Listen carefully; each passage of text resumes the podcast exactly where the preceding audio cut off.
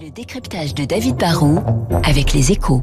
Voilà, on quitte euh, la stratosphère. S'il y a un objet qui a profité à fond du confinement, mon cher David Barrault, bonjour, c'est le Thermomix. Ah oui, là on est revenu sur Terre. Bah forcément, l'an dernier, avec la fermeture des restaurants et des cantines, on était plus souvent à la maison. Et donc, bah, pour faire à manger, quand on n'a pas de chef, on a fait appel à des robots cuiseurs comme le Thermomix. Hein. Ce marché-là était en croissance de 24%. Le Thermomix en a particulièrement profité. Alors le Thermomix, vous le savez, hein, c'est un appareil qui permet aux mauvais cuisiniers de devenir bons et aux grandes cuisinières de devenir excellentes.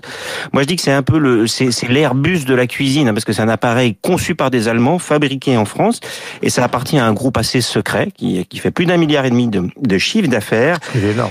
Ah ouais, Et, c'est ce qui nous permet finalement de, nous en France, on aime bien faire de la cuisine en transformant des aliments. Et forcément, ils ont profité du confinement. L'année dernière, croissance à deux chiffres pour eux. Est-ce que ce succès, David, peut durer longtemps? Alors la mauvaise nouvelle, c'est que souvent nos appartements et, cuisines sont petits hein, en France. Et un robot, ça prend de la place. Et puis un Thermomix, c'est aussi assez cher. Ça coûte au minimum 1300 euros.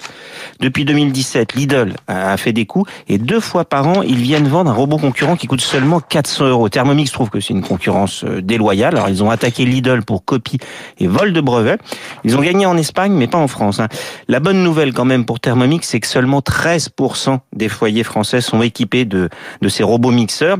Et quand il y a de la concurrence, bah, on sait que l'offre stimule la demande et comme le marché va s'élargir, Thermomix qui avant ne vendait que via des revendeurs commence petit à petit à vendre via Internet, à ouvrir des boutiques, à montrer davantage ses produits et bon, je pense que le marché va se développer et que ça sera bon pour Thermomix comme pour ses concurrents. Merci David, il est 7h58 sur l'antenne de Radio Classique. Nous avons rendez-vous avec toute la rédaction de Radio Classique avec Lucille Bréau, toute l'actualité balayée et notamment le succès phénoménal du Goncourt d'Hervé Letellier qui arrive dans toute l'histoire du Goncourt en deuxième position derrière le